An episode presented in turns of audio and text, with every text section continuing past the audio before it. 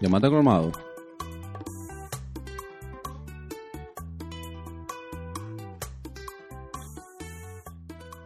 Bienvenido, mi gente. Este es su podcast. El fucking conversatorio, papi. El Coco le pegó ese nombre y se quedó. Nadie ha dicho Ahí, nada, o sea, ¿verdad? que whatever, vamos a darle. Exacto. Ey, ey, ey. Una payolita a la gente de Vintage.do. Coño, pero está bonito eso. Los mejores fucking teachers de República Dominicana. Y del mundo, papi. Ay, ay, Venga, ¿qué, es lo que eso es what is stick, what is? ¿Qué es lo que dice? Sí, yo no sé, eso es inglés. Esa Ah, gente. Si tú sabes inglés, léelo. Si Exacto. no, Si no, eh, te jodiste. ¿Verdad? Eh, señores, hoy tenemos a una persona Ajá. bastante interesante. ¿A quién tenemos? ¿A quién tenemos? Espérate, porque déjame, se supone que tú tienes que edificar a la gente, tú sabes, que Ujú. estoy hablando de él y vaina. Yo no sé mucho de él, por eso lo tenemos aquí. No, mentira, mentira. No, el pana en verdad yo lo he visto desde, hace mucho tiempo y he seguido su trayectoria un poquito, no tanto, pero un poquito. Ajá. Es un cantautor de aquí, de República Dominicana. ¿Cómo? Yo diría que es a, ni- a niveles de, ¿cómo te digo? Pavel, Pavel Núñez, vaina así. ¿Tú crees? Sí, yo creo que un poquito más- más alto inclusive. Ah. Señores, tenemos aquí a Omar Quesada, papá. Dímelo, Omar, ¿cómo tú estás? que lo que es, como están ustedes, bien, Tranquilo, tranquilo. ¿Y tú, ¿Y tú qué es lo que? es? vivo, gracias a Dios, sobreviviendo esta pandemia, pero bien. Dime cómo te trata la covidianidad. Bien, loco, tú sabes que, bueno, lo único malo es que no estoy tocando porque no se están haciendo conciertos, pero básicamente nosotros los músicos pasamos gran parte del tiempo trancados, si no en el estudio de grabación, si no estamos escribiendo. O sea que si nosotros no estamos tocando, estamos trancados. Sí, Tenemos muy poco, muy poco tiempo para hacer party, vaina. como que lleva más tiempo de lo, de lo normal ya, coño, porque mira, esta vaina le ha- No, pero mira, imagínate que es el negocio de ustedes, o sea, de ustedes es aglomerar gente, literalmente. Así mismo, desde marzo nosotros no hacemos ni un conciertico. Ay, mi madre. Pero mira, empezamos ya con lo que tú haces, pues yo dije que tú eres canta- cantautor. Pero Yes, va- yes. vamos a darle para atrás. Nos fuimos para atrás. Para atrás, para atrás, para atrás, para atrás. Papá, cuéntanos un poquito quién es Omar Quesada y qué representa aquí en la República Dominicana. Cuéntanos un poquito de ti. Bueno, mira, eh, yo soy un chamaquito que vengo del barrio. Yo me crié en Invivienda, en el Tigraje, Ya tú sabes. y fui eh, buscando habilidades musicales. Me gustaba mucho eso de la música y fui estudiando un poquito por aquí, un poquito por allá. Nunca hice como estudios formales, pero con lo poco que tenía a mi alcance, eh, pude aprender un par de cositas y empezar a desarrollar mi carrera. Y loco, con mucho esfuerzo, juntándome con la gente correcta, hemos ido caminando. Yo estoy profesionalmente en la música desde el 2011, que fue mi primer concierto, con un grupo en el que yo era cantante que se llamaba Copas Rotas. Y loco, me he ido puliendo y puliendo y puliendo y ya estoy viviendo completamente de la música, que es quizá la, el- la parte más difícil de, de una persona, como hacer esa transición. Oh, Coño, pero perfecto. bien.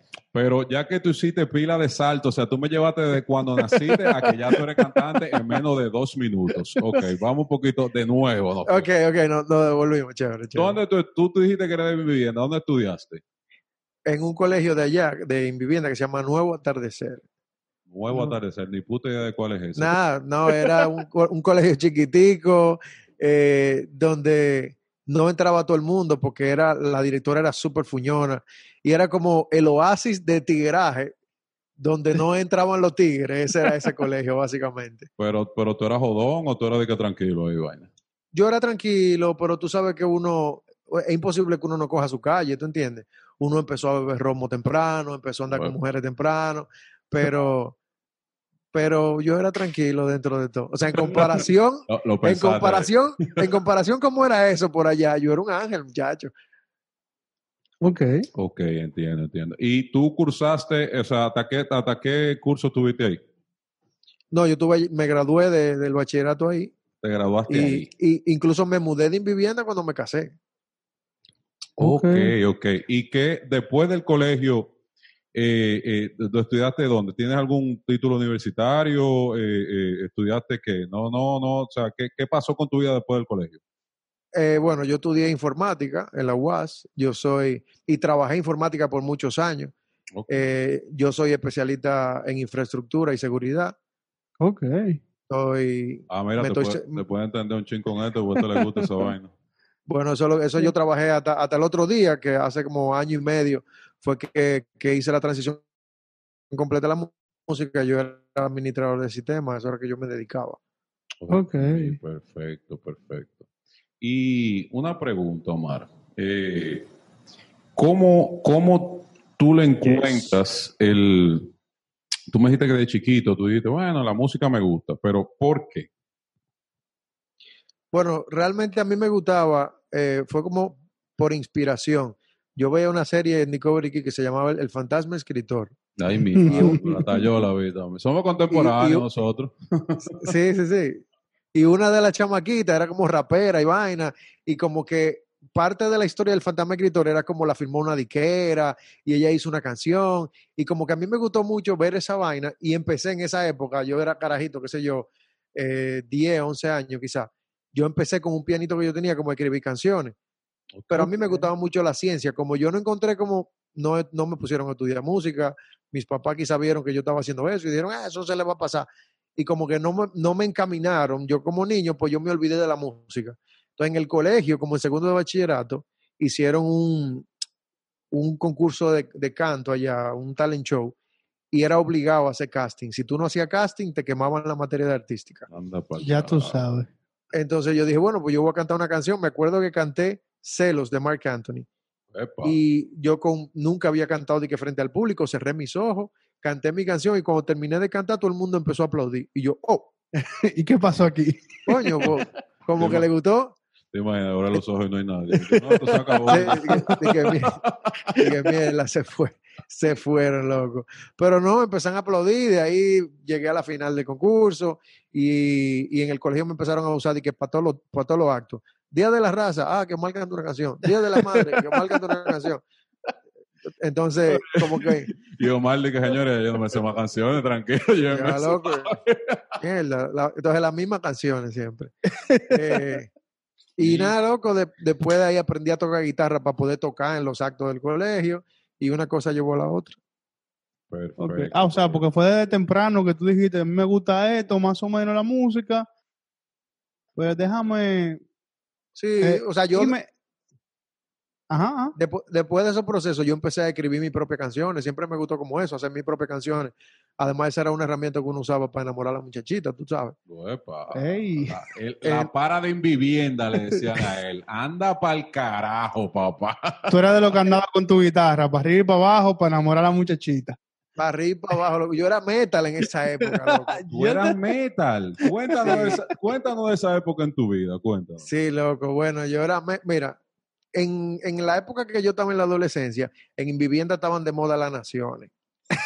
Ya. Y esa, y esa vaina se puso caliente, loco. En vivienda mataban a uno porque sí. Era de que, oye, tú, apuñaleado, ¿te entiendes? Ay. Entonces, la única forma de tú protegerte en el barrio era metiéndote en una nación.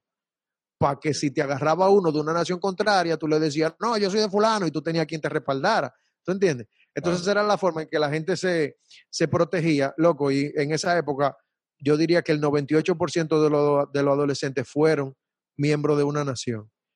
Pero como a mí no me gustaba eso, yo no quería saber mucho de los raperos. En esa época era muy de que los raperos y los metálicos a, a mí me gustaba el rock, entonces yo me puse super metal para que no jodieran conmigo. Entonces yo me vestía de, que de negro, con cadena, me pintaba las uñas, me ponía clavo en los tenis. O sea, una vaina de que súper sádica. Entonces los tigres lo que decían es que no, coja- no jodan con ese, que se bebe sangre de pollo y vaina. Entonces, medio es- Ese es medio loco. Diablo, que bebe Sí. sangre de pollo. Sí, porque- esa era la forma, eso es lo que dicen, loco. Y esa era la forma en que yo me eso por protegía. metal? ¿Qué era eso por metal? Como una bendición, o sea, o, esa, o esa era su comida normal, de que sangre de pollo. No, eso tú sabes que siempre se dice de que, que cuando van a hacer un rito satánico sacrifican un pollo y se, y se dan esos tragos. Un Pero-. Prepárame el shot. Dale, mata el pollo. Sí, loco. Entonces, esa era mi forma como de protegerme. Aunque yo no, no- nunca hice metal como músico. Yo, tú me veías de, vestido de negro así y de repente te cantaba una bachatica en la guitarra, ¿tú entiendes? Anda pa'l Ya tú sabes. Iba a los paris, iba a los paris, tú me veías dando piquete en reggaetón vestido de metal. Davo el diablo. El metal más raro este. No, tú sabes, el, el metal que baila salsa. míralo ahí. Coño, ¿cómo así? Ah, un mal. Para que sepa. Mira, hay una pregunta, papá. Ahora que yo he mencionado ya tu nombre varias veces, ¿tú no, ¿cuál es tu nombre? ¿Ese es tu nombre artístico o es tu nombre real? No, ese es mi nombre real. Ese es mi nombre real.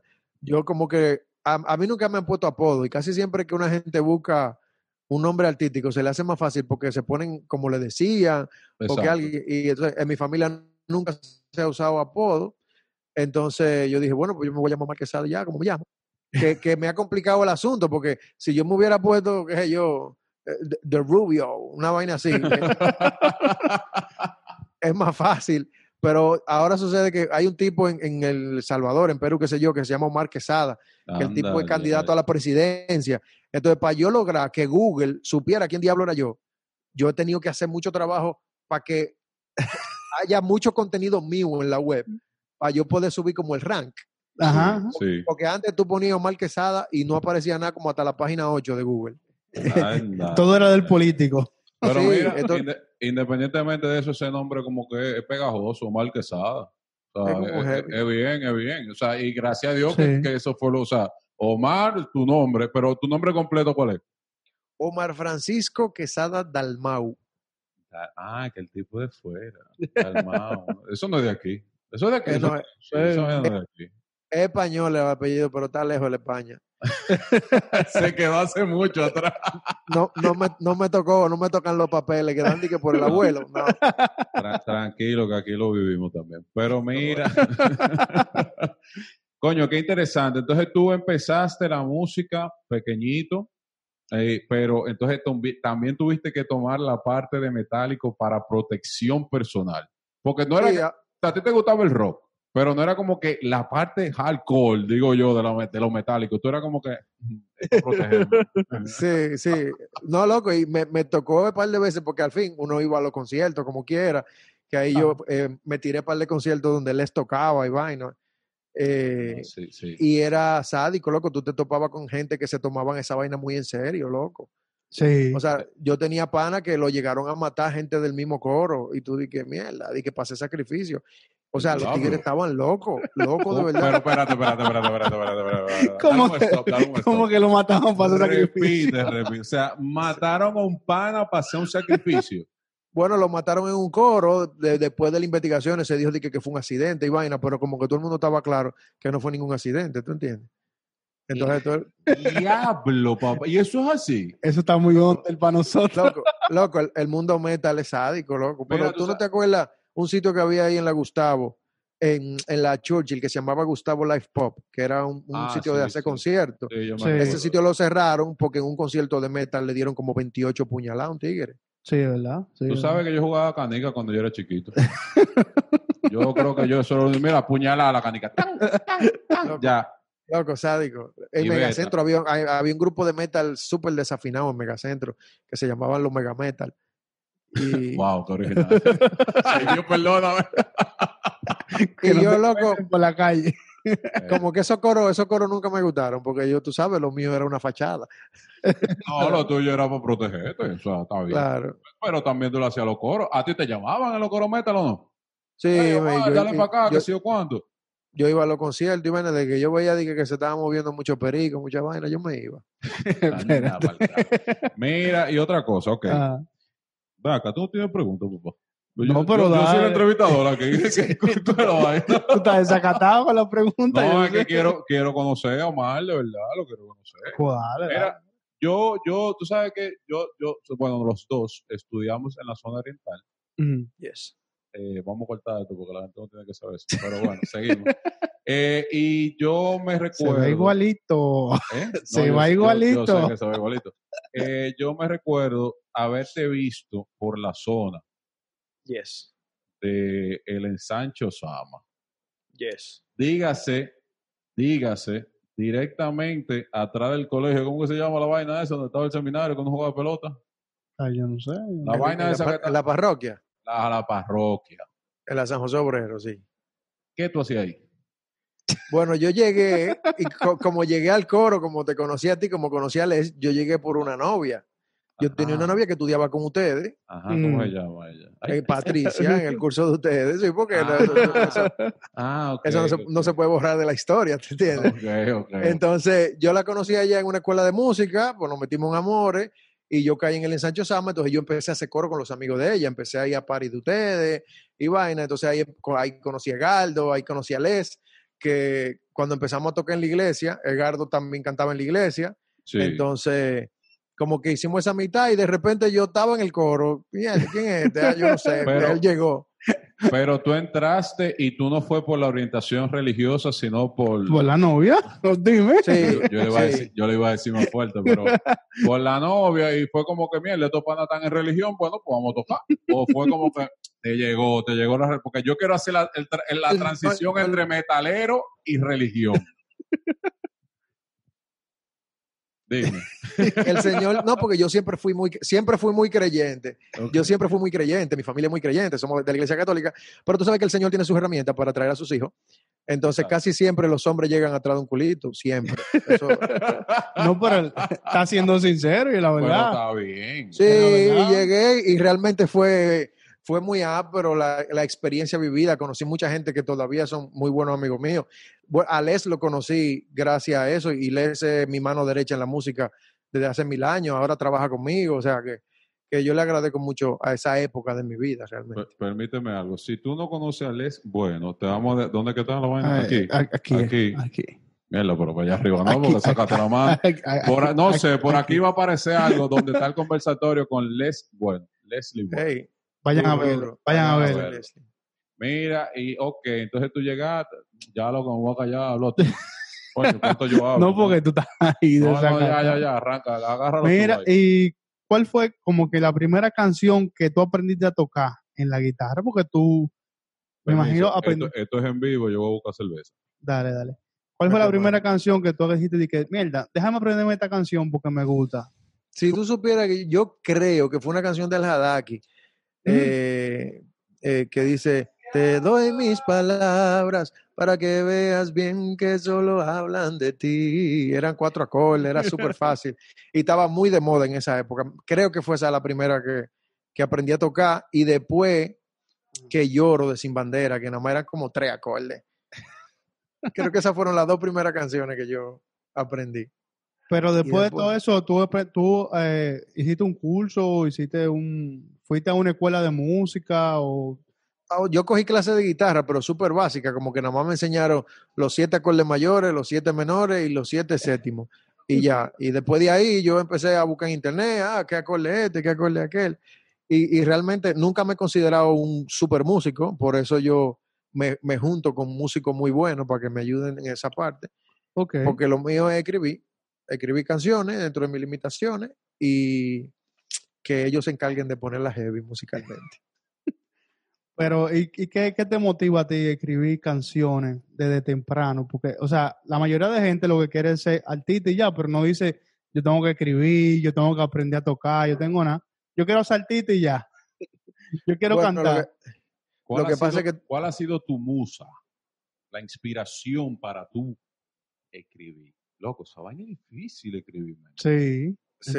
sí. ¿Cómo te encuentras tu musa? ¿Qué es lo que tú haces? ¿Te tira un peo? ¿Te levanta un brazo? Tú sabes que hay gente que tienen... Dice, no, si no me raco el sobaco, no, no voy a escribir. O sea, ¿cuál es tu musa? Cuéntame. Mira, eh, yo casi todas mis canciones le escribo a la mujer en general.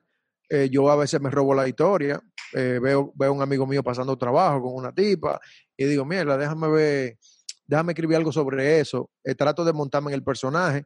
Pues yo, yo siempre digo, y lo digo en todas las entrevistas que me hacen, que el, el peor enemigo de un compositor es un matrimonio feliz. O sea, yo Definitivamente. Te porque yo no, yo no me amargo, yo no me amargo, mi mujer no jode, yo no tengo problemas. Entonces, como que yo no tengo situaciones para escribir canciones dolorosas, que son las que se pegan, ¿tú entiendes? Entonces, yo veo a los panas míos pasando trabajo con sus locas y entonces digo, de que coño, déjame hacer una canción de eso, pero yo me monto en el personaje, busco un pote romo, me doy un humazo en mi habitación y me Hijo. imagino que esa loca es a mí que me está jodiendo y entonces ahí empiezo a escribir. Comienza a llorar ahí, esa maldita. Sí, loco, para que sepa. ¿Cuántas canciones yo le daría a Omar? Pues sí. Eh, no, seguimos hablando, seguimos hablando. No, pero está, Eh, está interesante. Pero que la gente está, está- está escuchando, pero no sabe el tipo tampoco de género que él canta. No, espérate, porque no me llegó hoy. Está Nos fuimos metaleros. Después eh, pasó después para la iglesia. pasó a, a religioso. Por un culito. Por un- perdón, porque yo te conozco, eh, no es por nada. Pero estamos hablando entre hombres. Por un culo. Y después de ahí, o sea, ¿cómo sigue? Porque en ese tiempo inclusive estábamos en el colegio, después tú pasas a estudiar la informática, o sea, pasas a estudiar Yes. ya y hacer una vida totalmente completa. ¿Dónde queda la música en ese periodo? En ese periodo? ¿Dónde queda? Bueno, yo, yo seguía escribiendo canciones y tocando, pero solo ¿Cuántas, como- canciones más, ¿Cuántas canciones más o menos tú tienes escritas, mi niño? Muchas. Yo no tengo idea, loco, no tengo idea. Muchas, pero no tantas como debería realmente. Porque yo escribí una canción y me pasaba tres meses sin escribir canciones. Ah, ok. Me la- ok. Lo que hacía era tocar guitarra y beber romo en coro. Eh, en los coros del Santa Teresa. Ajá. Eh, Freddy y Luis Amiama, o sea quiénes son, ellos Sí. iban a hacer una banda, querían hacer una banda y querían hacer una banda y necesitaban un vocalista. En ese momento probaron un par de vocalistas de allá, eh, Galdo no podía, eh, otro que se llamaba Joshua no pudo tampoco, y al final como que mierda, pero yo creo que Omar canta, vamos, vamos a probar. Entonces me dijeron, Omar, mándame algo de lo que tú tengas. Entonces yo le mandé como un demo de una cancioncita que yo estaba escribiendo en ese momento, y a. Luis le gustó mucho y dijo, ah, me gusta, vamos a reunirnos. Y eso fue en el 2009. De ahí empezamos a trabajar el proyecto, ensayábamos, hacíamos los arreglos, hasta que en 2011 hicimos nuestro primer concierto, como ya como una banda formal. Se Y de llamaba. ahí, Copas rotas. Copas Rotas. Opa, ah, ¿Tú no te Copa. acuerdas de esa banda? Sí, claro que sí, claro que me recuerdo. Entonces después, Yo después- guitarrita, pero ya no, no, no me aceptaron. du- duramos como hasta el 2015 tocando eh, y medio se desarmó cuando Freddy se fue a vivir para Miami. Ah, ok, Yes. se desarmó la vaina. 2013, te quedaste. ¿Qué ustedes cantaban? ¿Qué, qué, No, qué- do- do- 2015, 2015. 2015. ¿Qué género, qué género era? Perdón. Era como pop rock tropical, porque era rock tipo Diablo. maná. Pop rock tropical. O sea, Exacto. pum, pum, pum. Sí, wow. porque era, Expli- eh, explica, era una vaina como la- maná. Ellos cantaban bachata modelo. Exacto. Eh, Era una vaina, era una vaina como maná, pero uno le metía sus elementos dominicanos, tropicales, en algunos guitarra bachateada, en alguna tambora, como, Una como para bachata. traer, para traer el rock un chin más para acá. Una bachata modelo. va dominicana. ¿Tú puedes decir? Tú eres bachatero. No, pero el tipo dijo que, que iba. Hacía- hacíamos bachata también. la- él, él iba, él iba a los pares y vaina, haciendo metal y bailaba bachata. O sea, que la bachata ya estaba dentro de él. No, yo momento. bailo de, de todo, de todo, yo bailo. Mira, entonces, perfecto. Está el pop rock tropical. Ey, Yes. coméntalo abajo. Pop rock tropi- tropical. Mira, entonces es un trabalengo vaina. No, yo creo que la cerveza. Eh, Más o menos. Entonces, 2015, ya mierda, se desbarató el coro, Copas Rotas se fue al carajo, ya se fue de pique. Se fue de pique. Yes. ¿Qué sucede después de ahí? Después de ahí. de ahí. Después de ahí, Uy, sí. qué pagué Qué, finoli- qué finolis. Qué finolis. No, loco, después de ahí yo seguí tocando porque yo no iba a parar, yo tenía intenciones de seguir en la música, entonces dije, bueno, este es el momento de yo tirarme como solista. Entonces, justo yo como trabajando esas ideas de qué era lo que yo iba a hacer, me escribe Les de que viene para Santo Domingo. Les me dice, loco, voy para Santo Domingo y quiero trabajar contigo. Y yo le dije, loco, ven. Él llegó, grabamos una canción en mi casa, que fue esa que me extrañas, que fue mi primer sencillo. Eh, la grabamos en la habitación de, de donde yo vivía. Y Yo creo que podemos poner un pedacito aquí, ¿verdad? Un, pedacito de la canción. aquí. Ya, seguimos. Bueno, exacto. Entonces, eh, empezamos a trabajar, a trabajar. En ese momento yo estaba como haciendo canción de autor, que básicamente lo que hace Pavel, lo que hace Pamel, que son cantautores que cantan a guitarra y voz, a veces se acompañan de banda, pero en esencia el, todo el trabajo se centra en la canción y su contenido. Eso es lo que se llama canción de autor.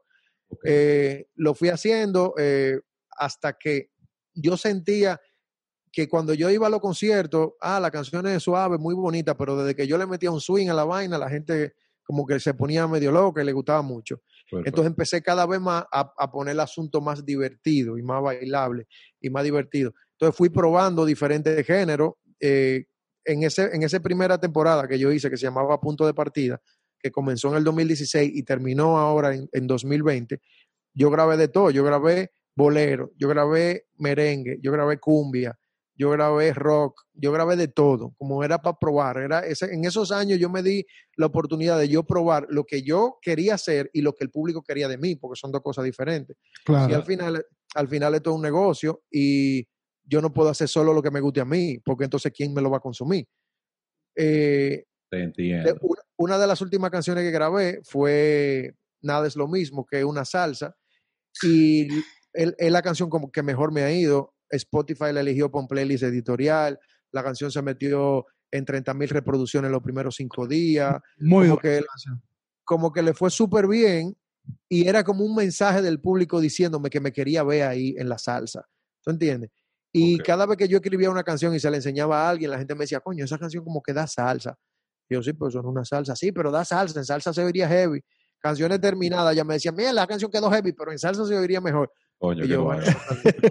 Y tú dices, no era lo que Eh, me en gustaba, verdad no. pero vaya, mi público, venga, mi público. Exacto. Entonces, a mí me gustaba mucho la salsa. Yo lo que no me veía como un salsero. Cuando, cuando grabé la salsa, eh, todo, todo lo que me habían dicho antes sobre la salsa, como que tomó su camino. Y yo dije, coño, parece que es verdad que la gente me quiere ver ahí. Yo terminé con Quiéreme, que, que es una canción, quizá la canción que más se parece a mí, es un vallenato rock eh, tipo Carlos Vive, bastante interesante, como la onda Silvestre Dangón, que a mí me fascinó, me encantó el arreglo que hicieron los muchachos, eh, la producción por Les. Y eh, entonces con esa canción cerramos la primera temporada y en esta segunda temporada, que comenzó, comenzaba en abril, pero ya ustedes saben todo lo que pasó, se fue toda la mierda. Claro, pues, Y, y básicamente la temporada salió hace un mes, la segunda temporada, se llama Destino Manifiesto, es el nombre de la segunda temporada. Hay que hablar de eso. sí, Hay no, que hablar de eso. de eso Eh, lo vamos a hablar, pero dale, dale, desa- desarrollate, desarrollate. Entonces, en esta temporada vamos a grabar salsa, loco. Nos fuimos con la salsa, definitivamente. O sea, que el álbum que viene es salsa pura. Es salsa. Es salsa. eh, va a tener su, como sus diferentes versiones. No va a ser salsa brava puramente, sino que, que vamos a meter una salsa monga, una salsa brava, quizá un son montuno, pero todo va a tener esa onda salseada que tú la puedas bailar, ¿tú entiendes? Ok, ok. Y una pregunta, ¿a ti nunca te han dicho de usted que la voz tuya se parece a la de Víctor Manuel? Me lo han dicho tú, o sea, ya no sé cuánta gente me lo ha dicho. Ah, pues apunta esta también, la, la mía, apúntala, apúntala. Apúntala. Apunta. pila, pila, pila de gente me lo han dicho y no me molesta, el tipo es el sonero de la juventud y, realmente eso es lo que yo ando buscando, entonces, bien loco. A mí, no, a, mí, a mí al revés, eso me halaga que me lo digan. No, pero de verdad que nosotros, nosotros en estos días estábamos escuchando una, una canción tuya y estábamos con más personas. Pues, ah, no, con Mal Quesada, y pon una canción. Y yo, ah, pues dale, ven, ¡pam! En, en verdad no recuerdo cuál fue que puse, la mal- mala mía, no recuerdo cuál fue que puse. No Y cuando arrancó la salsa, todo el mundo se queda así como que mirándose, como, y mirándome a mí como que, pero tú Eh. pusiste a Víctor Manuel, fue. Y yo, no, Omar Quesada, mire, enseñé el celular, mira, Omar Quesada. Yo, Sí. No, ese, oye, ese pana, ese pana lo, queremos hacer un, un, conversatorio, pues yo lo conozco, o sea, lo, lo conozco, no que lo conozco, sé su trayectoria hace mucho tiempo, yo sé que es una persona que va en crecimiento, lamentablemente, como tú lo dijiste de un principio, todos los artistas se han visto en un, en un Yes. downgrade, ¿sabes? Como que, pero no es por el tema de que, porque ustedes siguen creando, ustedes siguen haciendo música, y al contrario, esta vaina, estas vacaciones que le han dado a ustedes, a- ustedes van a salir más fuertes todavía de esta vaina. Porque Es van, así, esto, van a tener contenido, coño, que van a explotar literalmente. Sí, esto solamente nos ha golpeado el bolsillo, pero después nos ha, nos ha empujado Bueno. más para allá a Bueno, nivel de conocimiento, a nivel de, de creación de contenido. O sea, yo le estoy sacando pila de provecho, en verdad. Fíjate, para escribir, porque a veces tú estabas de que tengo que un concierto esta noche, tengo que hacer tal vaina, y no tenía tiempo para escribir, quizás. Claro. Ahora claro. tiene. Mira, y hay una parte, hay una parte que, eh, eh, que es y también bien importante tuya, la parte de empresario. Yes. Para que para Mm. la gente que no lo sabe, porque no- yo sé que tú, a lo mejor tú lo conoces y lo estás escuchando, sí, yo sé que el empresario, pero el que no lo está escuchando, el tipo es empresario. Cuéntanos de esa parte tuya de que empresario. Omar Quesada, aparte de, de cantautor, empresario. Cuenta. Bueno, mira, yo todo viene relacionado con la música. Cuando yo empecé a grabar mi, mi propio demo y vaina, cuando empecé, yo quería tener más conocimiento, entonces empecé a estudiar audio digital. Me fui a Litla, hice, hice, una especialidad en audio digital y me fui preparando, después hice una especialidad en Pro Tools y armé mi home studio. Entonces cuando yo tenía mi home studio para uso personal, pero luego que me casé empecé a hacer como trabajos comerciales, eh, yo era fui por mucho tiempo la voz de los perifoneos del Banco Adopen, que iban en una guaguita. El Banco Adopen está en tu sector. Entonces eso mismo lo ah, grababa ah, yo. Pues tú, eres locutor, yo. tú eres locutor también. Yo me la buscaba con unos pesitos. No me, no me atrevo a decir que soy locutor, pero yo me ganaba unos pesos con eso. Me fue muy bien, me fue muy ah, bien. Ah, pero bien, bien, bien, bien. Entonces puse, y tenía mi estudio en la casa, y entonces empezaron, fulano, ah, fulano, yo quiero grabar algo, ah, fulano, y como que empezamos a facturar chévere. Entonces dio la oportunidad de poner un negocio, eh, mi esposa y yo nos sentamos, ¿qué podemos hacer? Y, nació lo que ya tiene casi cuatro años, que se llama M33, que, que básicamente es un centro de desarrollo artístico que tiene como epicentro un estudio de grabación. Ahí nosotros hemos creado como un hogar para los artistas emergentes donde, donde pueden desarrollar su carrera y aprender a cómo mantener una carrera sostenible en el tiempo en una industria tan complicada como la local en aras de, de migrar a una industria internacional. O sea, nosotros, aparte de que tenemos las salas de grabación, tenemos salas de ensayo, tenemos capacitaciones, tenemos asesoría. Entonces se ha creado como algo muy bonito que ya, que ya la gente ha aprendido a valorar lo que nosotros estamos haciendo. Y, y, el estudio ha ocupado un lugar muy especial en el corazón de muchos artistas ya. Hemos trabajado con muchos artistas emergentes pero también hemos tenido la dicha de trabajar con muchos artistas famosos que, que han hecho del estudio su casa también. Claro, no, claro, claro. Y, aparte que tú sabes que esta vaina es boca a boca, o sea, y desde que llega un famoso es que dice, mira, esta gente me bregaron heavy. Sí, le dan para allá y dice, mira, tú no, no, que estoy buscando un... Oye, arranca para mi 33, olvídate del mundo. Para que sepa. Y, y realmente no ha ido súper bien. Lo importante que yo, o sea, dentro de la historia que tú estás contando ahora, es que yo he visto que no solamente es la parte de empresario, sino también la parte de ayudar a la gente que está empezando a, querer incursionar en la música y que, coño, o sea, se la encuentra como que, mierda, ¿será que yo doy para esta vaina? No, pero si tú estás en tu habitación, tú solo, con la guitarrita, y la, la, la, la, métete en un estudio, grábate, o sea, con tu voz bien, eh, eh, eh, aprovecha, él es bueno también, que te haga los arreglos, la vaina, que yo cuánto, y ahí que tú dices, bárbaro, pero esta vaina le puede gustar a la gente. Y cuando la vez arranca, mira, qué bueno que, que tomaron también esa visión de poder ayudar, como tú viniste así mismo, de para que ya tenemos la historia completa aquí, hablando de los metaleros, los religiosos, lo que yo que los salseros, los uh, coño, son muchos años que tú tienes esta vaina. Mucho loco. Y qué, bueno tú puedes brindarle el, apoyo a otra persona que esté, que quiera también entrar en el mundo de, ustedes, de los artistas, de, la, de los cantautores, de los que cantan, de los que tocan un instrumento, lo que sea. Y, con, encontrar básicamente un mentor en el que te diga, mira, ven, graba aquí porque yo quiero, o sea, te, doy la oportunidad de tú grabar. Y yo sé, yo no, o sea, creo que fui, fuimos una vez a visitar a, a, a, a Les. Ajá fuimos una, una, vez a visitarlo allá, a M33, que queda, por cierto, cerca de, de, nuestro estudio aquí, de, esta, de, este disparate que ustedes están viendo aquí de estudio. eh, y muy ápero, ¿eh? O sea, recomendado totalmente. O sea, yo entré, yo, yo fui músico hace mucho tiempo, mucho, mucho para atrás. Músico no, tocaba guitarra. Eh, y yo entré, yo dije que vale, pero. Tú intentabas tocar guitarra, de la verdad. No, yo intentaba, pero, no, no voy a hacer historia. Tú intentabas. Y no, pero mira, qué bueno que. Y tú me dices, no, que hablé con mi esposa. ¿En qué año tú te casaste? O sea, ¿cuándo, ¿qué tiempo tú tienes de casado? Yo me casé en el 2014. Yo tengo seis años de casado.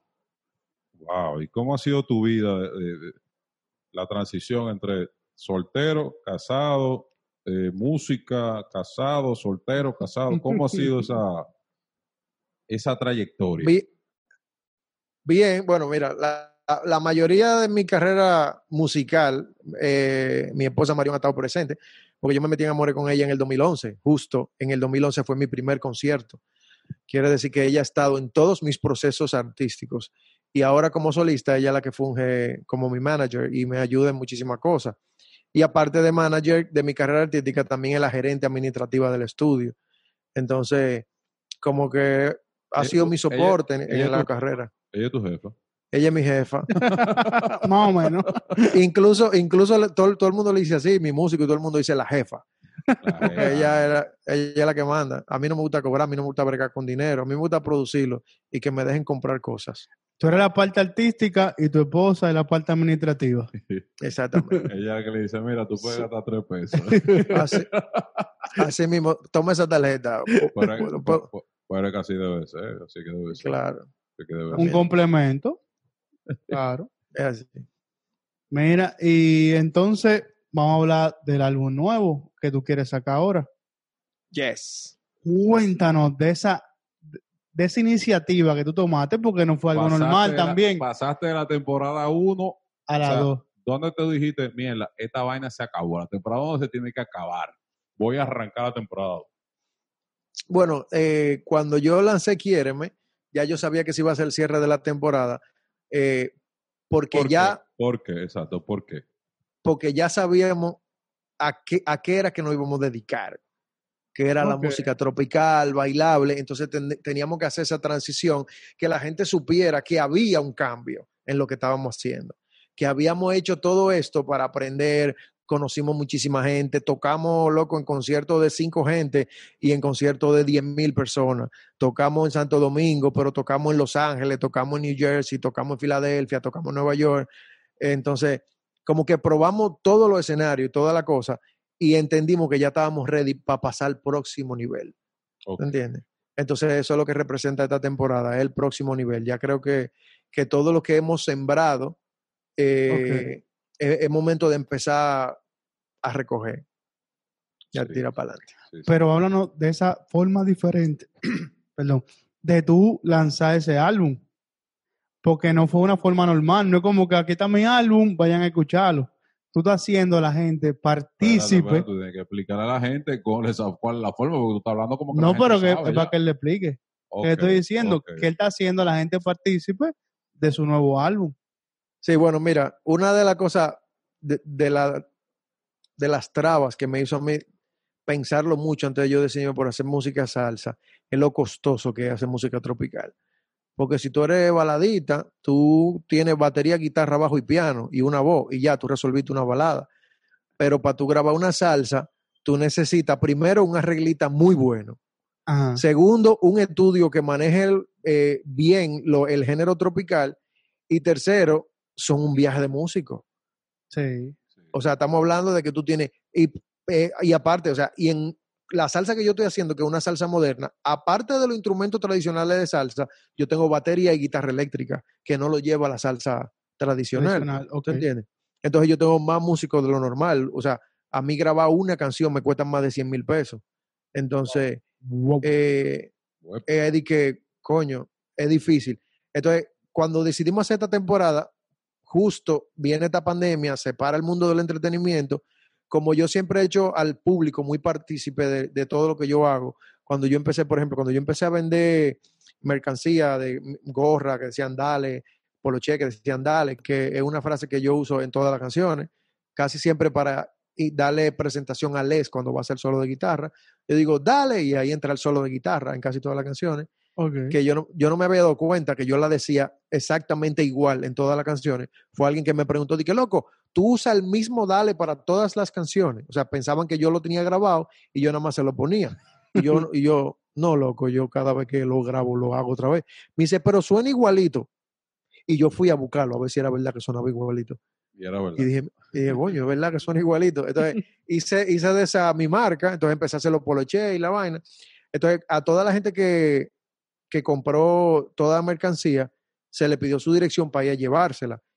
Y yo monto motores y yo lo que hice fue que yo fui personalmente a llevarle a cada persona lo que había comprado. Y cuando yo llegaba en mi motor, así, chaqueta de cuero y vaina, la gente, loco, la gente como que se emocionaba.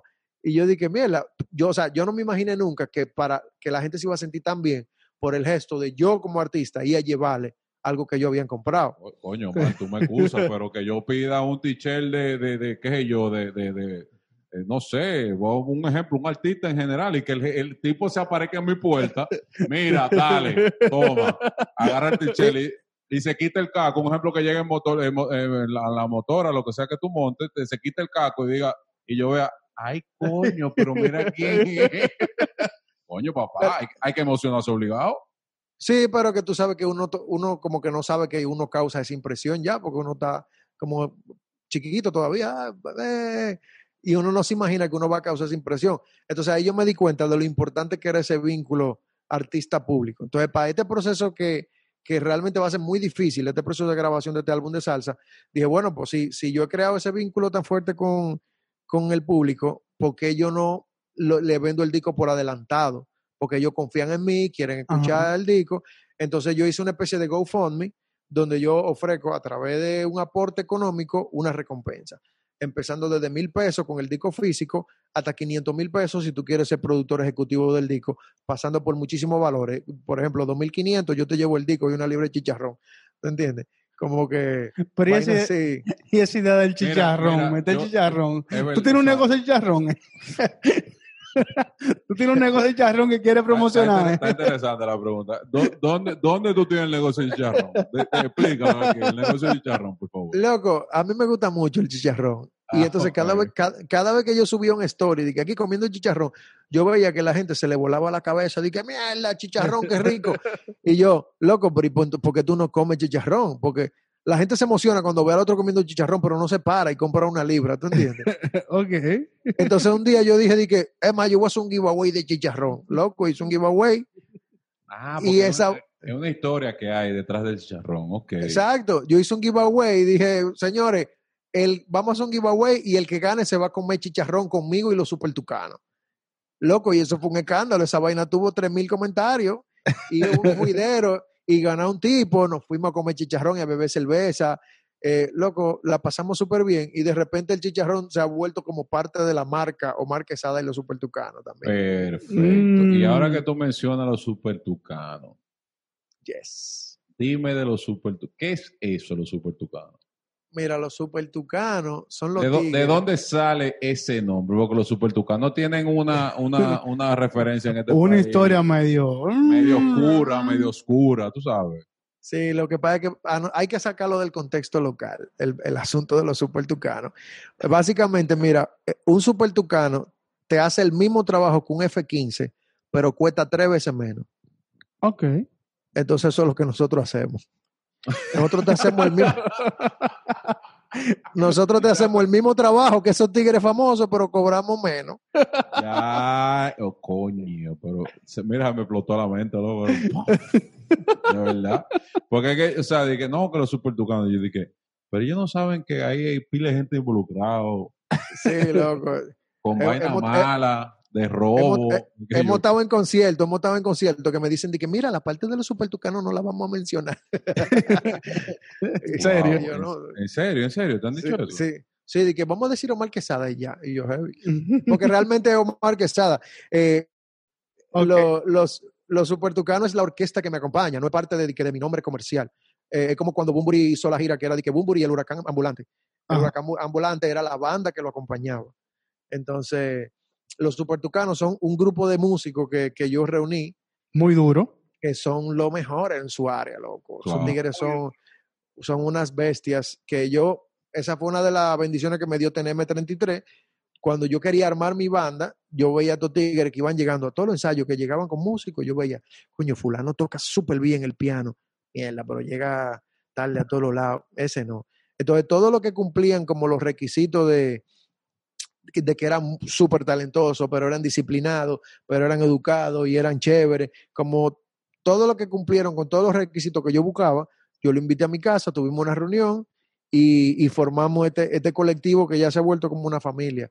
Y aunque no siempre toquemos juntos, hay como, una, hay como una mística especial en esa alineación original que fueron los primeros seis Super Tucanos. O sea, tú fuiste haciendo el casting a la gente que iba al estudio, tú ibas haciendo el casting. Este tipo toca bien, llega temprano, es responsable, se, de- Básicamente. se deja manejar un poquito. básicamente. Bueno, Entonces- no mete droga. no. Sí, loco, eh, eh, mira, lo que pasa es que la gente se equivoca mucho. El mundo de la música es un negocio y tú tienes que tratarlo como un negocio. Esto es una empresa. O sea, si tú trabajas en el banco, en el banco popular, a ti te dicen que el contrato que de 8 a 5, pero tu jefe te dice que tú tienes que llegar a las 7 y media, irte a las 8 de la noche, tú te tienes que ir. Entonces, ¿por qué si tú eres músico, tú llegas tarde al ensayo? No, no, no, este es tu trabajo. Claro. ¿Tú entiendes? Entonces, eh, yo me vi en, en un momento, porque como los músicos son buenos, tocan con, mucho, con otras personas y, y a veces tienen su juidero de que hay dos conciertos el mismo día o dos vainas. Y me pasó una vez que un músico me llegó tarde. O sea, yo tenía que estar en tarima a las 9 y eran las 8 y 45 y ese músico no había llegado. Y a mí esa vaina me estresa, a mí esa vaina me estresa porque yo primero no puedo quedar mal ni retrasar un evento, sobre todo si hay más artistas. Y él llegó faltando como cinco minutos y quedamos bien y subimos. Pero cuando se terminó el concierto, yo le dije, esto tú no me lo haces dos veces.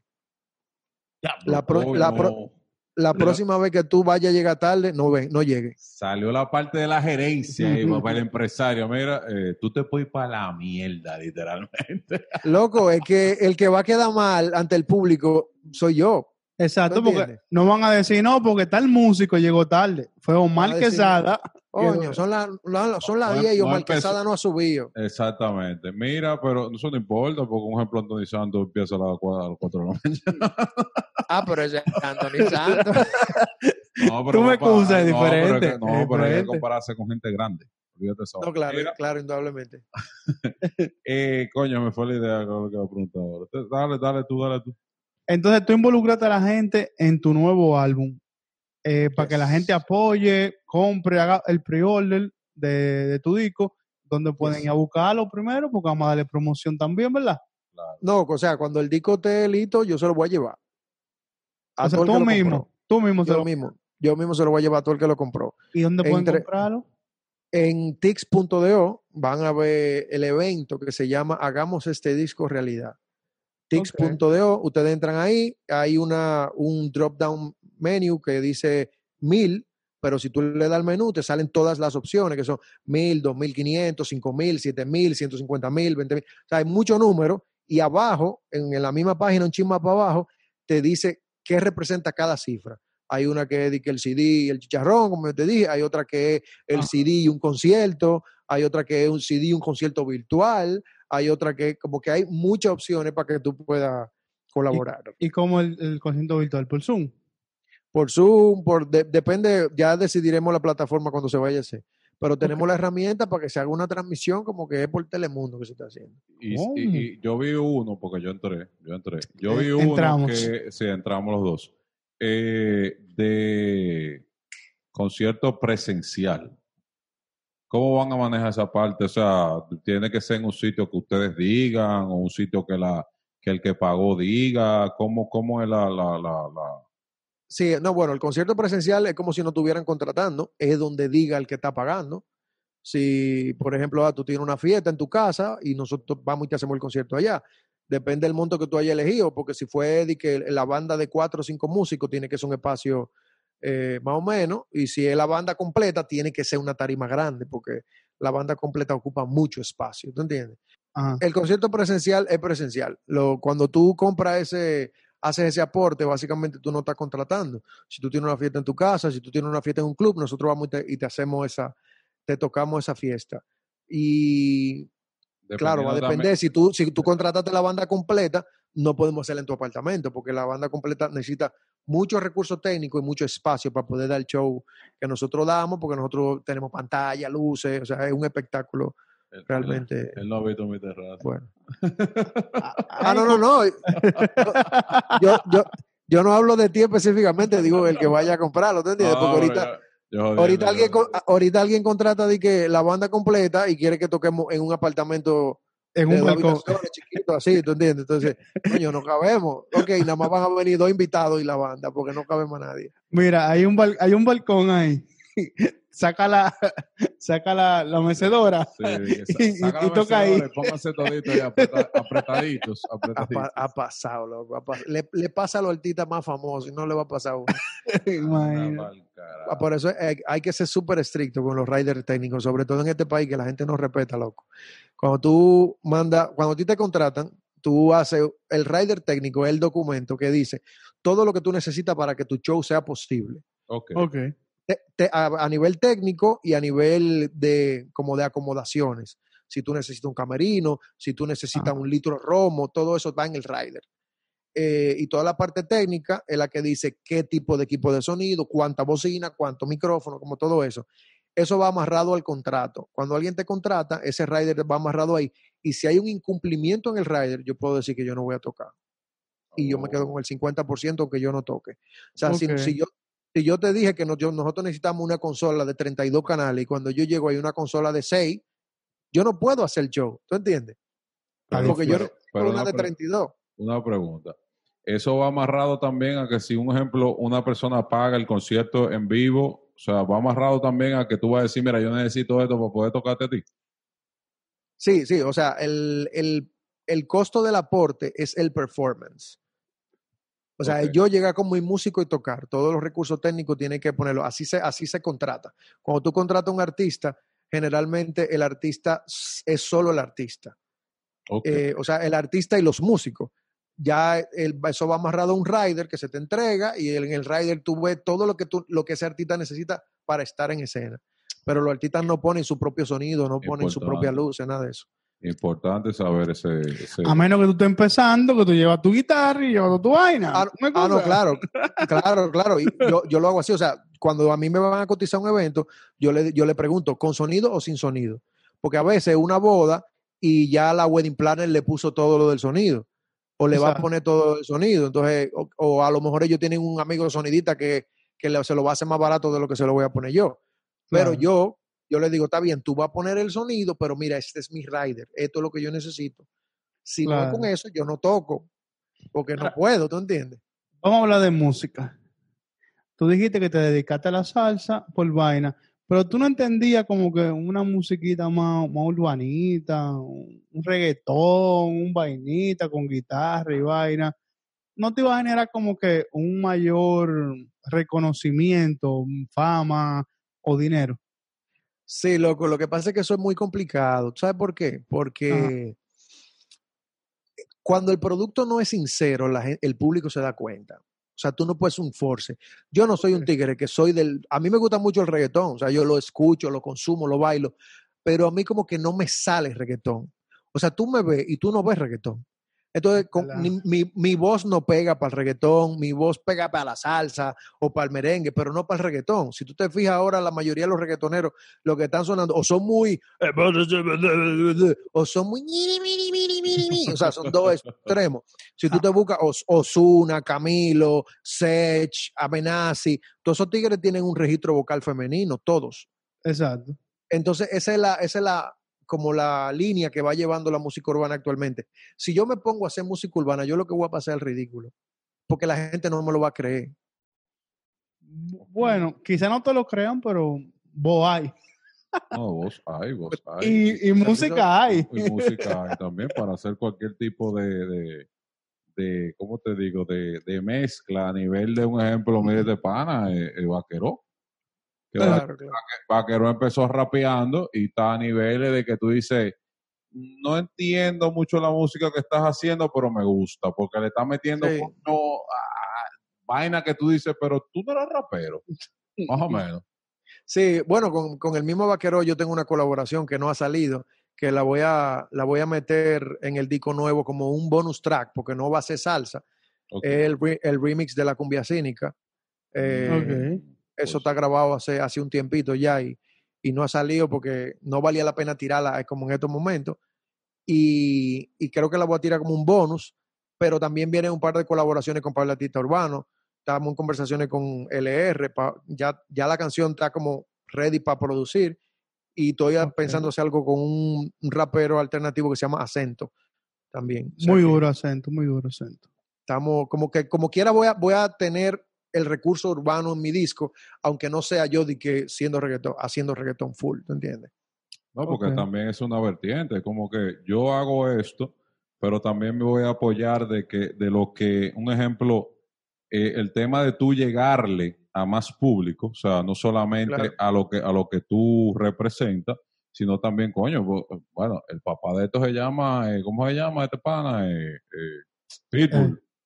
El, el tipo, el tipo del featuring. El- el- no, yo canto así, yo con todo el mundazo, está con salsero, no me importa. O sea, el punto es. ¿me entiendes? Como que Sí, loco, o sea, hay que hacer esas colaboraciones, loco. Mira a Luis Fonsi con Despacito. Luis Fonsi nunca había visto tanto dinero en su vida como el que vio con Despacito. Y fue con un reggaetón. Graba reggaetón eh, eh, Mark Anthony, graba reggaetón eh, Ricardo Montanel, graba reggaetón. Todo el vivo graba reggaetón, en, en- claro, en colaboraciones. Entonces voy a venir yo de que a privar en, en, en mierda y a no grabar reggaetón. De que porque yo no hago reggaetón. Exactamente. No, pero yo lo digo más porque tú eres joven y vaina, y como que, coño, me voy a dedicar a la salsa, en serio. Me dedico a esta Sí. mierda, que es más fácil al final, Es más fácil. es es más, menos costoso, y qué sé yo, me genera más dinero. Sí, pero final. no sé, como que, como que yo no veo que, como que no me veo ahí. Y, y, y si, si no es un producto sincero, que el público lo sienta de verdad, y que mierda, el tipo es de ahí. Como que no vale la pena gastar entiendo, entiendo. Mira, Omar, y una, una pregunta. eh, dentro de tu trayectoria como músico, eh, cantautor, ¿cuál ha sido tu punto máximo y tu, o sea, tu punto más bajito? Que lógicamente cuando tú empezaste, pero no, no, o sea, tú estando de que mierda, estoy uh, y bajaste. O sea, ¿y cuál, cuál ha sido tu punto máximo? Si es ahora donde tú estás o explícanos esos dos puntos.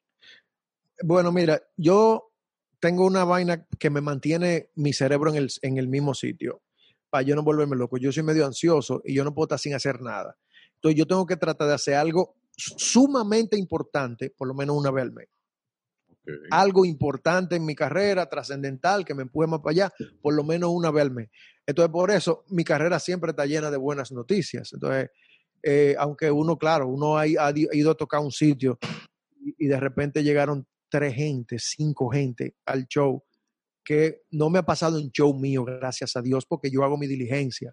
Si yo veo que la taquilla tan lenta, yo empiezo a llamar a fulano, te voy a dar un dos por uno, porque, ¿tú entiendes? Hay que llenarlo el concierto Claro, pero claro. me ha tocado ir a festivales que ha organizado otra gente y esa gente no hizo su diligencia, loco, y tocar en un tarimón grandísimo para cinco gente, eso, y era el ego de, un, de cualquier artista, ¿tú no, entiendes? Claro, claro. Entonces, Pero yo lo que agarro y digo a, lo- a los músicos, señores, imaginemos que esto es un ensayo y vamos a gozárnoslo como que hay 10 mil personas ahí. Loco, y, y de esas seis se han convertido cinco en los mejores fans que yo he tenido. Me pasó en una, en una fiesta de la música hace como tres años. eh, cantamos, loco, cayó un aguacero durísimo y dijeron de que no, el concierto va como quiera. Cuando dejó de llover, nosotros hicimos prueba de sonido y cantamos, loco, y habían como 75 personas, pero en el Parque Colón, loco, 75 personas en el Parque Colón son como dos gente, porque están súper dispersos, no se ven. claro. Loco, y de, y de ese concierto yo te puedo decir que salieron por lo menos cinco de los mejores fans que yo tengo, que me conocieron ese día y que se quedaron para siempre, que me apoyan en todo y que van a todos los conciertos. El punto más alto de mi carrera sin duda ha sido tocar en The NAM Show. The NAM Show es uno de los eventos más importantes de la industria de, de la música que se celebra en Anaheim, California, desde hace más de 100 años wow. es donde en ese evento es que todos los fabricantes de, de equipos y software que tiene la industria hacen su lanzamiento en ese, en ese evento.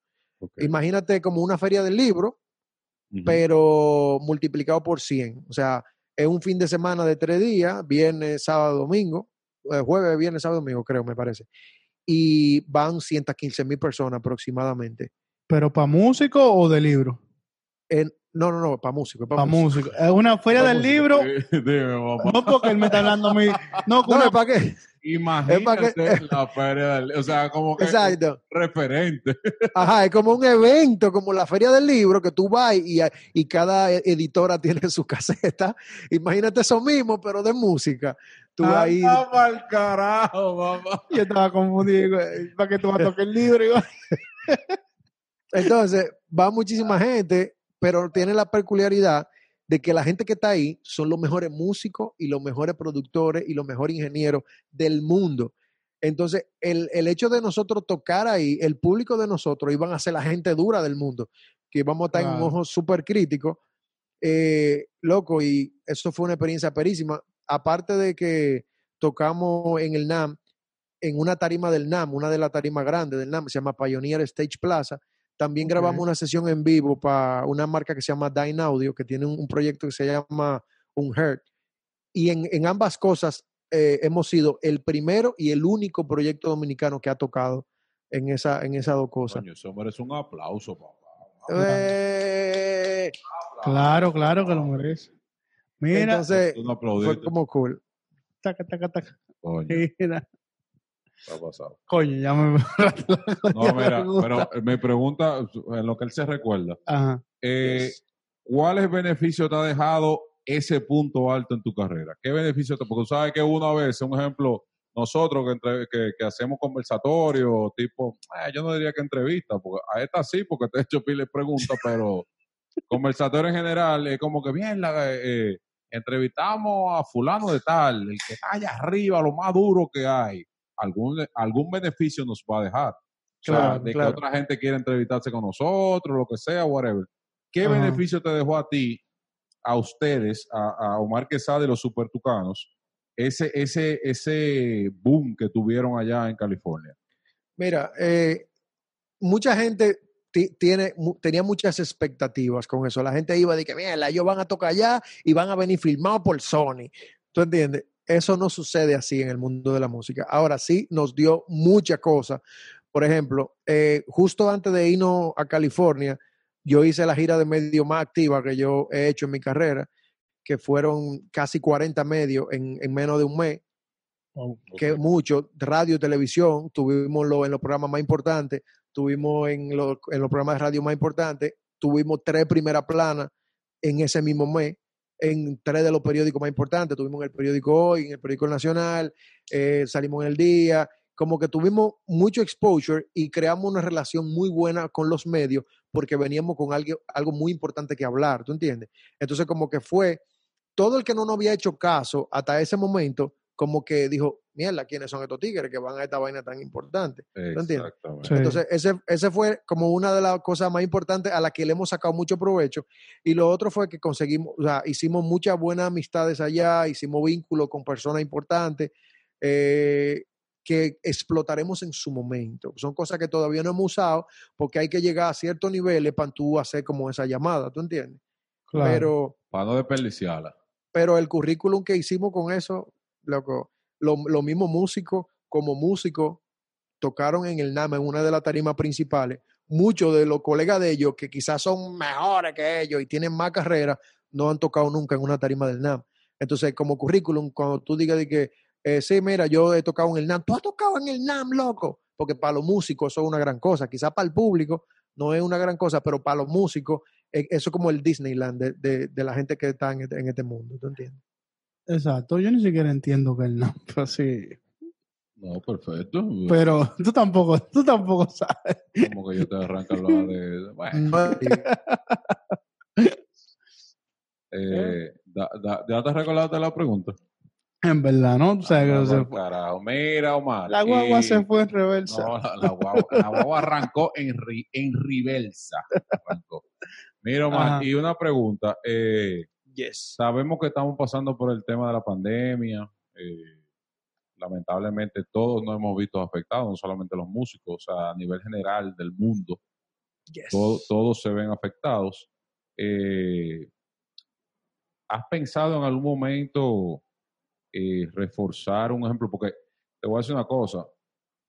Yo entiendo que la salida y, la- y el futuro de- que no- nos ha enseñado la, la- la pandemia, el COVID-19, ha sido las, eh, la, o sea, lo que es la parte virtual. O sea, tú te mantienes como estamos haciendo ahora mismo. Tú estás en tu casa, yo estoy en la mía, o sea, todo el mundo- eh, estamos cada cual en nuestros estudios y, o sea, podemos seguir generando contenido, o sea, podemos seguir haciendo contenido.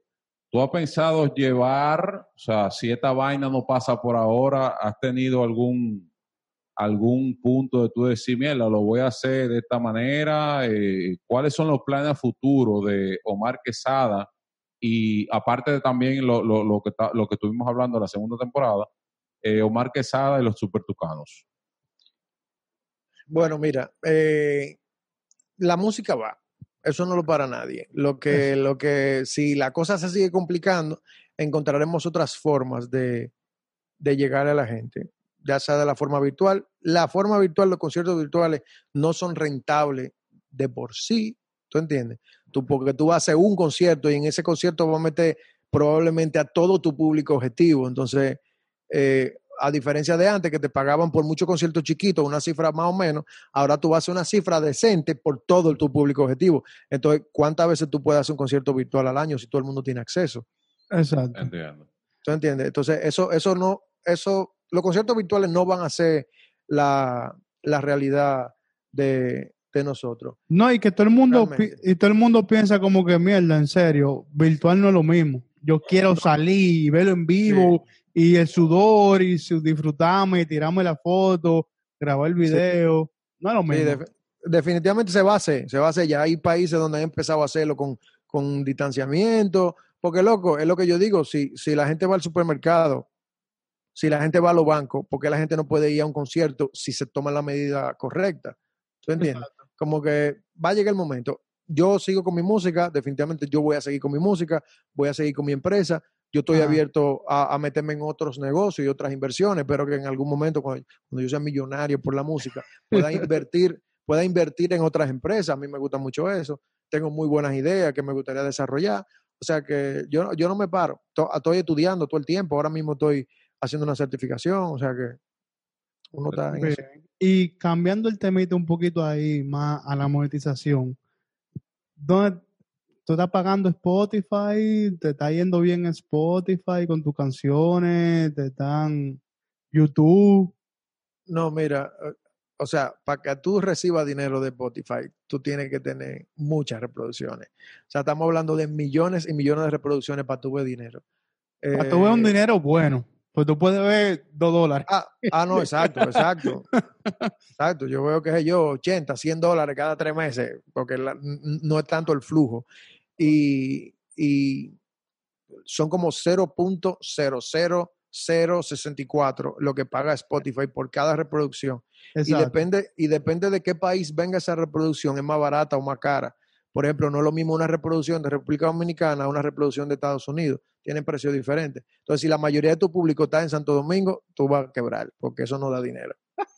Entonces, Tú no es, estás- es com- es com- es complicado. Por eso es que el dinero fuerte, sobre todo en nosotros lo que estamos comenzando, está en los conciertos. Porque como nosotros no tenemos tanto, tanto alcance, nosotros gastamos más invirtiendo para lograr ese alcance que lo que eso nos va a devolver para atrás. ¿Tú entiendes? Entiendo. Y mira, me, me acabas de dar la respuesta a la, a la pregunta que te iba a hacer, eh, que va un poquito en contradicción con el tema de lo que está sucediendo, la pandemia y esto. Pero imaginemos que no está la pandemia. O sea, ¿cuáles son los planes de Omar Quesada y de los Tupertucanos para expandir, no solamente que se quede, porque mira, te voy a decir una vaina. Lamentablemente, Pavel Núñez, o sea, ha sido una, un, coño, un ícono, o sea, un ícono de República Dominicana. Eh, su público sí ha conocido, eh, ha conocido partes del mundo y eso, pero son dominicanos. O sea, es como que estoy en Italia, me gusta República Dominicana, o sea, te- soy, soy vaina, no, yo soy dominicano, Pavel Núñez, pa, Pavel Núñez.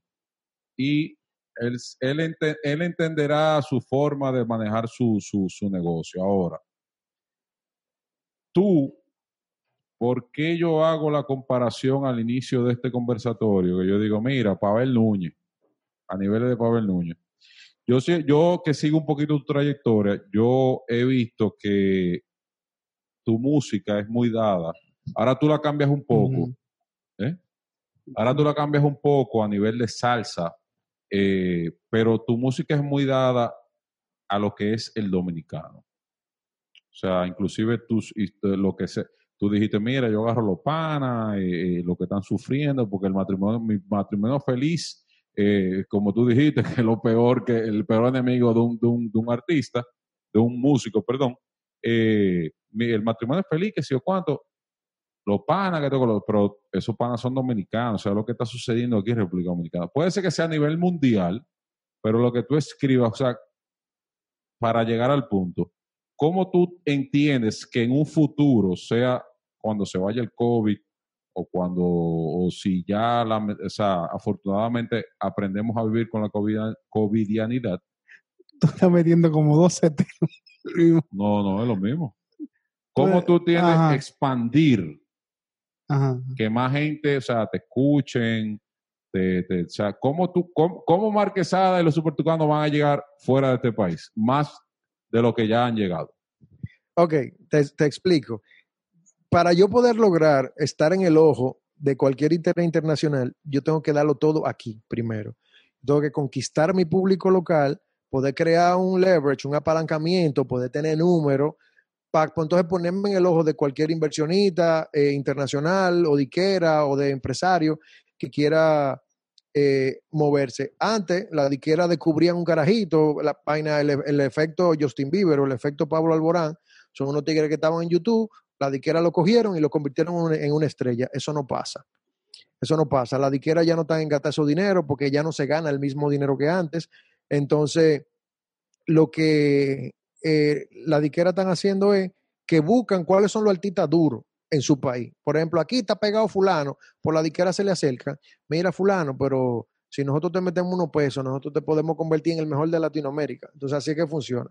Ahora mismo, como todos mis esfuerzos están creados en subir mis números locales, yo estoy aplatanando un poco el proyecto, siempre teniendo la calidad internacional por si, por si migra, porque incluso ahora mismo Dominicana está en el primer lugar que escucha mi música, pero en segundo lugar está España. Entonces, como que ya yo sé que España es un sitio donde yo puedo visitar. Entiendo. Es hacerlo desde aquí es mucho más difícil eh, porque hay que hacer mucha inversión, hay poca gente a la que tú tocarle la puerta, pero un ejemplo está el caso de Vicente que se fue a Colombia, el caso de eh, Ale Ferreira que se fue a España, como que, como que la gente, lo- los, últimos casos de éxito que se han visto en República Dominicana han tenido que irse.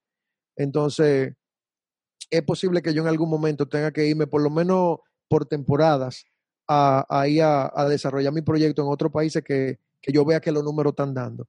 Pero mientras tanto que estoy aquí, tengo que hacer que funcione aquí para poder poner, para poder tener también material que mostrar cuando yo llegue a esos diferentes lugares. ¿entiendes? O sea que Omar Quesada y los supertucanos ti- van a, van a estar por rato aquí en República Dominicana. O sea, Yo- vamos, sí, a o tirar, sea, vamos a tirar el pleito aquí, como dice la gente. Vamos, vamos a tirar el pleito aquí, pero, pero siempre tocando las puertecitas de fuera y si cuando llegue el momento nos iremos, ¿tú entiendes? Entiendo, Sin entiendo. pensarlo, sin pensarlo. Un mensaje final a esa gente que Espérate, quieren, ahí- ahí- que, Ah, quieren pero dile tú, dile tú. que quieren hacer artistas y que están luchando por su sueño. Si a mí me hubieran dicho cómo era realmente el negocio de la música cuando yo era chiquito, yo me hubiera decidido antes por, por dedicarme a la música y no hubiera perdido mi tiempo estudiando de informática ni vaina así. El que le digan que siempre lo que se dice en República Dominicana es que el músico se muere de hambre y yo corrijo esa oración. El músico malo se muere de hambre. O sea, cualquiera de mis músicos factura más que cualquier profesional que ustedes conozcan. Ahora estamos en una situación complicada porque no se está tocando, pero imagínate que en, en una, si tú eres un músico bueno, que tú tienes mucha demanda, eh, fácilmente tú facturas 200, 250 mil pesos mensuales como músico. O sea, tú, eso es sin contar que la estrella. Pero aquí tú buscas de que Guasón Brazo van, vaina, esos tigres facturan muchísimo dinero. ¿Tú entiendes? Exacto. Entonces, lo que hay que darse bueno. Yo le digo a la gente, si a usted le gusta la música, métase en la música. Se va a pasar trabajo. Pero para tú ser un buen abogado, tú tienes que pasar trabajo. Para tú ser un buen contador, tú tienes que pasar trabajo. Entonces, si tú como quieras vas a pasar trabajo, pasa trabajo en algo que a ti te guste. Esa es la verdad. Coño, Buen mensaje. Muy buen, muy buen mensaje para si quieres iniciar en la música. Ve a M33 para que te enseñen qué es lo que es. Y tú veas lo- los reales músicos que hay allá. Hay gente, Ajá. coño, con historia. Mira aquí a Omar Quesada, que es el vocalista. O sea, es la persona eh, no te voy a decir importante, porque no lo voy a poner a ellos tampoco atrás, los, los, los super tucanos. Son todo Pero importante. sin los super tucanos no existiera Omar Quesada, sin Omar Quesada no existieran los super tucanos. O sea, es una relación dale, dale y nos fuimos. ¿Entiendes? Así mismo, así mismo. Así que, coño, Omar, qué pero tuvo este, tuvo este conversatorio. Eh, de verdad que, que, que, coño, una historia de vida, de tú ser una persona de invivienda, a tú llegar al punto que tú estás eh, y, y llegar al punto de tú decir, coño, identifica, pues tú pasaste por todos los puntos, o sea, es como que me identifiqué en lo que estoy y voy a arrancar ahora la, la, la, la, la el eh, ¿cómo se llama? La, No sé lo que tú quieres decir. no, no, no el episodio, la vaina entera, ¿cómo La segunda temporada. La segunda temporada. Pero lejos que tú estabas. Uy, pero, pero, pero, así que de verdad, muchísimas gracias por haber compartido con nosotros. Eh, sorry que te cerré así. No, Medio Eh. mierdita, pero. ¿Qué hacemos? ¿Lo cerramos o No, eso no? Ah, bueno. eso está bien, eso está bien. ¿Qué es lo que? Eh, ¿Tú tienes algo que decir ya para despedirte? Gol? Señores, la pasé súper bien, hablamos pila, eh, fueron muy buenas preguntas. Me gusta que la gente pueda escuchar esta parte de la historia que no siempre se cuenta. O sea que gracias, loco, de verdad. La pasé heavy. En verdad, en verdad. Pues, qué bueno que lo pasaste bien. Yo pensaba que tú lo estabas pasando mal, pero...